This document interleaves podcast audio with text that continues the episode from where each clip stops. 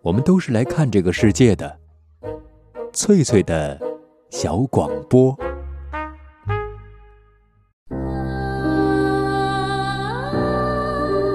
大家好，欢迎收听翠翠的小广播，我是翠翠。本期节目，我们继续欣赏英国作家劳伦斯的长篇小说《查泰莱夫人的情人》。今天播出第三十八章。因为对康妮的恼火，希尔达不自觉地对克里福德宽容起来。他毕竟是个有见识的人，说他没性能力这样更好，反倒省了为此争执不休。希尔达再也不想做爱了，因为男人在性事上总是自私和令人讨厌的。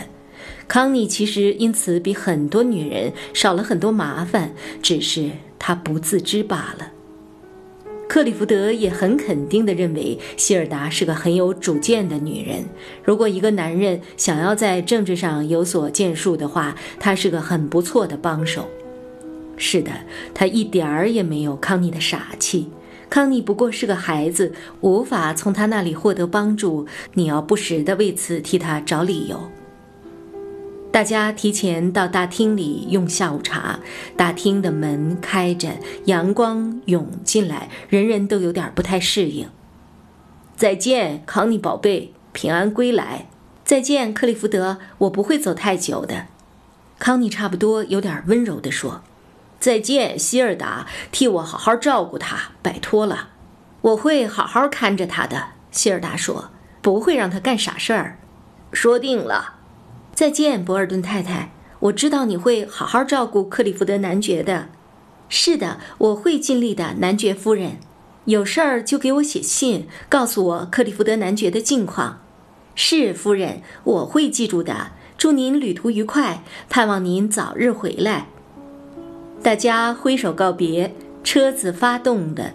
康妮转过头，看见克利福德坐在台阶上，坐在轮椅里望着她。毕竟克利福德是她的丈夫，这里是她的家，这点不可否认。钱波斯太太扶着大门，祝康妮一路顺风。汽车静静地驶出了园林边界的灌木丛，开上了公路。矿工们正在公路上拖着疲惫的脚步回家。希尔达转上了克罗斯山路，这不是主干道，可它通向曼彻斯特。康妮戴上了防风镜，他们在铁道一侧的壕道里行驶着，然后从一座桥上穿了过去。那就是通往农舍的小路，康妮说。希尔达恼怒地看了看那条路，真可惜，我们不能一直开着走。他说：“否则九点钟我们就能到帕尔默尔了。”真对不起，希尔达，康妮说。他们很快就到达了曼彻斯特，这个曾经四处弥漫着浪漫气质的城市，现在却成了矿工之城。希尔达在一本旅行指南书上介绍的旅馆前停下，开了一个房间。从头到尾，希尔达都默不作声，因为他气得无法说话。可康妮却情不自禁地说着那个男人的事儿，喋喋不休地对他说着：“他他他，他没有名字吗？你老说他。”希尔达说：“我从来不叫他的名字，他也不叫我的名字，这样真棒。我们有时候以简夫人和约翰·托马斯相称，不过他的名字叫奥利弗·梅勒斯。”你觉得做奥利弗·梅勒斯太太比查泰莱夫人好吗？好多了。康妮也是没救了。不过那男人既然在印度做过几年军官，那他好歹也能上得了台面。他显然是个有身份的人。希尔达有些妥协了。可你很快就会厌倦他的，希尔达说。到那个时候，你会因为你和他之间有关系而羞耻不已。我们是没法和干体力活的人搞到一起的，可你自己却是个热心的社会主义者，你总在为工人阶级摇旗呐喊。在政治危机里，我会和他们站在一起，但是正因为和他们站在一起后，我才知道，在生活上我没法和他们站在一起。这并不是瞧不起人，而是因为我们完全是两个世界的人。希尔达曾在真正的政治圈里生活过，所以他的话无可驳斥。旅馆中的傍晚简直是愁云惨淡。后来他们吃了更为惨淡的晚餐，再然后，康妮把几样东西收拾进了一个袋子里，开始梳头。希尔达，康妮说：“爱情是美妙的，它让你觉得自己是活着的，身处造化中心。”他似乎有点儿自吹自擂。我想每只蚊子都会有这样的感觉，希尔达说：“你这么想？那蚊子真是幸福的。”黄昏的天空奇妙的晴朗着，即使是在这样一个糟糕的城市，黄昏居然也为他流连忘返起来。今晚定会彻夜洒满银色月光。希尔达气得仿佛面目成了假面具，他再次发动了车子，姐妹俩往回开去，但走的是另一条路，经过波尔索尔。康妮戴着防风镜和遮掩面庞的帽子，沉默不言地坐在车上。因为希尔达的反对，更坚定了他站在那个男人一边的决心。纵使刀山火海，也要陪俊走一遭。经过克罗斯山的时候，他们打开了车灯，在路基上驶过的小火车闪着光亮，让人觉得真是在夜间了。希尔达已经打算好了，在路的尽头转入小路。他突然放慢车速，驶离了公路。车灯明亮地照射在蔓草丛生的小路上。康妮向外张望着，他看见一个黑影，便把车门打开了。我们到了，他低声地说。但是希尔达已经关上了车灯，正专心致志地倒车了，想把车头调转过来。桥上没东西吧？他简短的问。没有，尽管倒吧。男人低沉的声音。他把车倒上桥，然后打正了方向，在公路上前进了几米，随后倒入小路，在一棵榆树下停住，压倒了草丛和欧洲蕨。随后他熄灭了所有灯光。康妮走下车来，男人站在树下。你等很久了吗？康妮问。没一会儿。他俩等着希尔达下车，但是希尔达却把车门关上了，坐着没动。这是我姐姐希尔达，你不过来和她打个招呼吗？希尔达，这是梅勒斯。守林人摘下帽子举了举，但是没走上前去。希尔达，和我们去农舍坐坐吧，离这儿不远。康妮恳求道：“车子怎么办？”人们平时都停在这儿的，只要有锁。希尔达不说话了，他正在犹豫，然后回头看了看后面的小路，能绕到树丛后面吗？他问。嗯，可以的，守林人说。希尔达慢慢的把车倒过去，锁好下车。已是夜晚，但月光明亮。荒凉小路两旁生长着高大的野生树篱，显得黑乎乎的。空气中漂浮着一股新鲜的香味儿。守林人走在前面，康妮跟在身后，希尔达在最后。大家都没吭声。男人用手电筒照亮前方难走的路面，然后继续前行。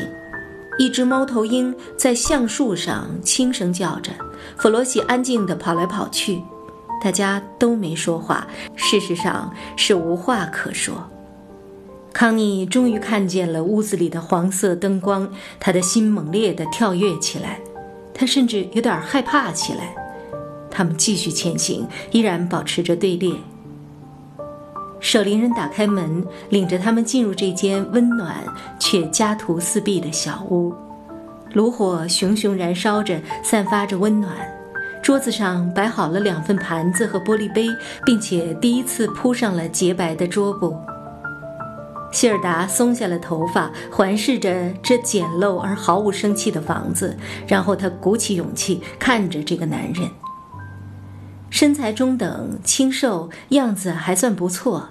他保持着一种冷漠的态度，仿佛从不轻易开口。快坐吧，希尔达，康妮说。坐吧，守林人说。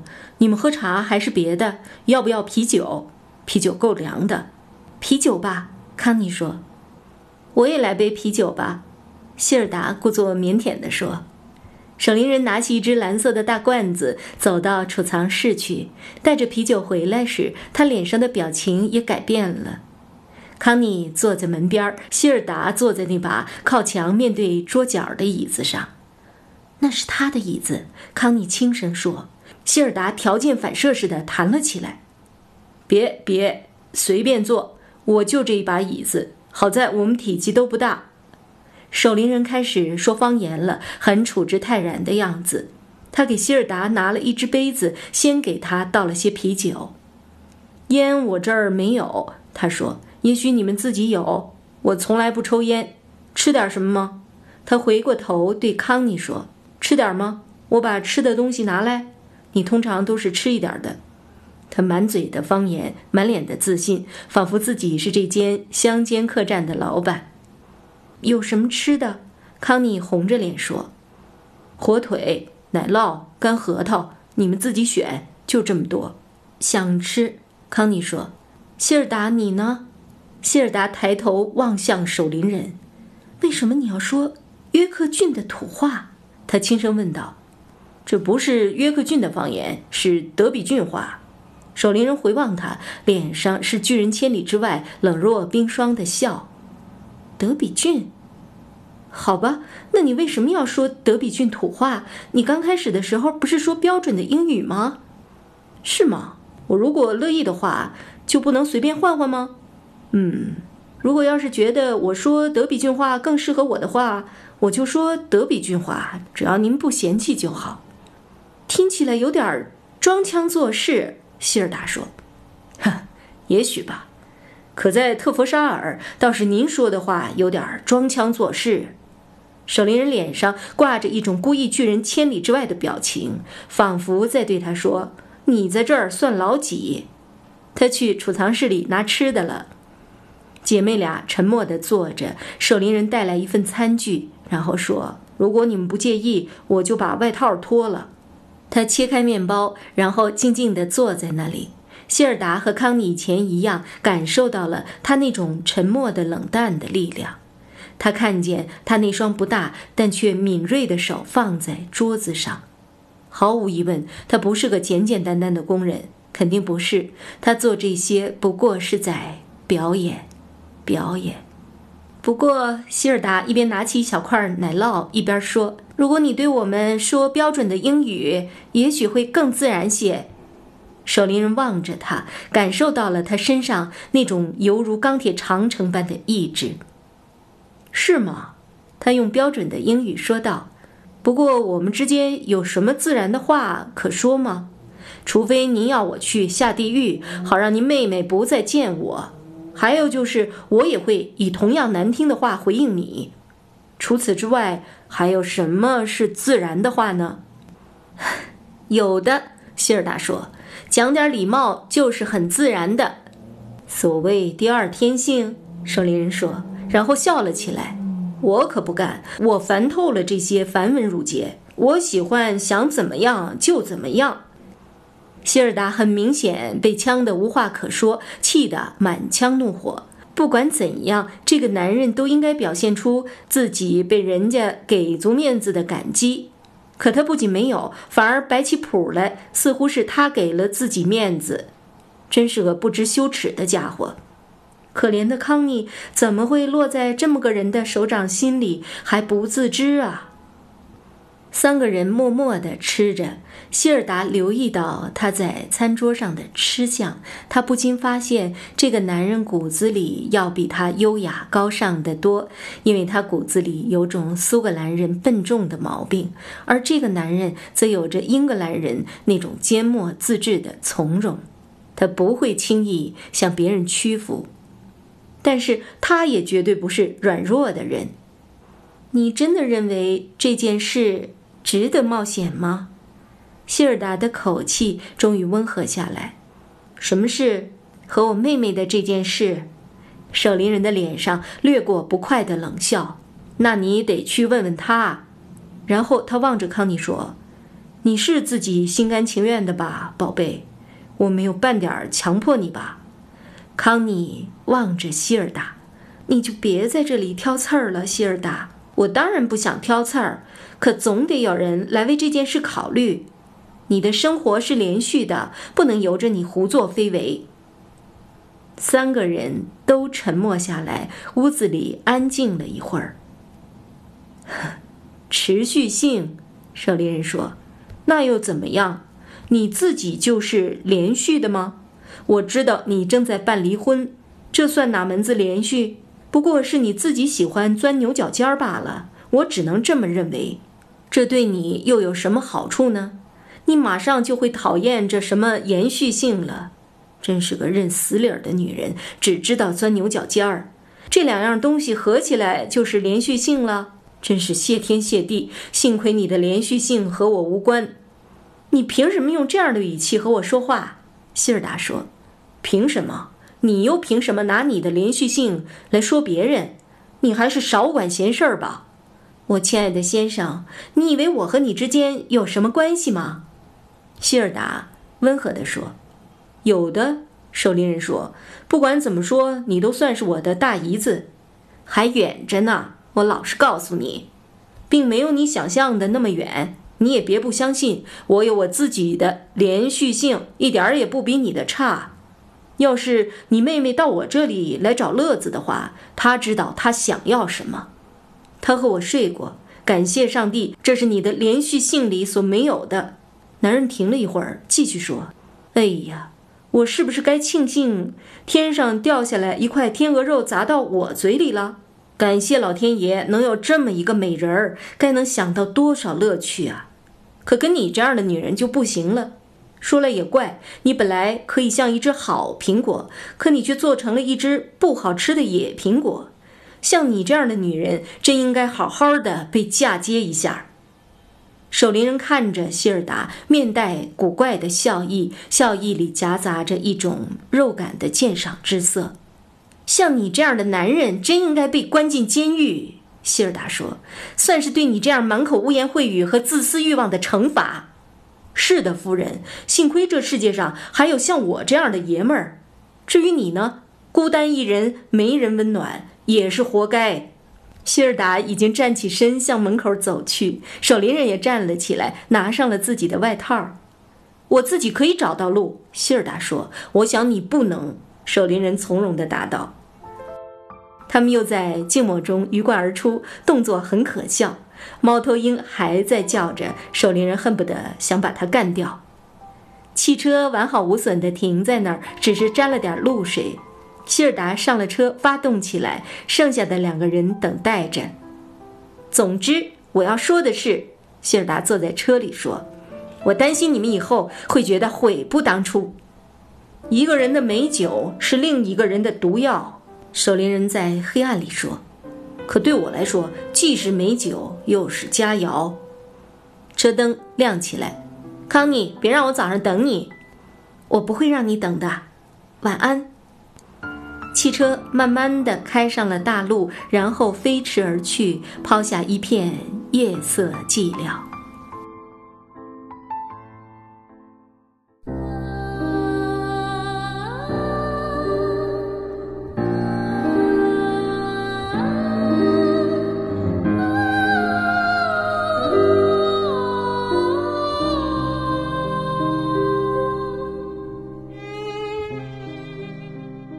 上播出的是长篇小说《查泰莱夫人的情人》第三十八章，作者劳伦斯，翻译雍穆贝勒。这里是翠翠的小广播，我是翠翠，下次见。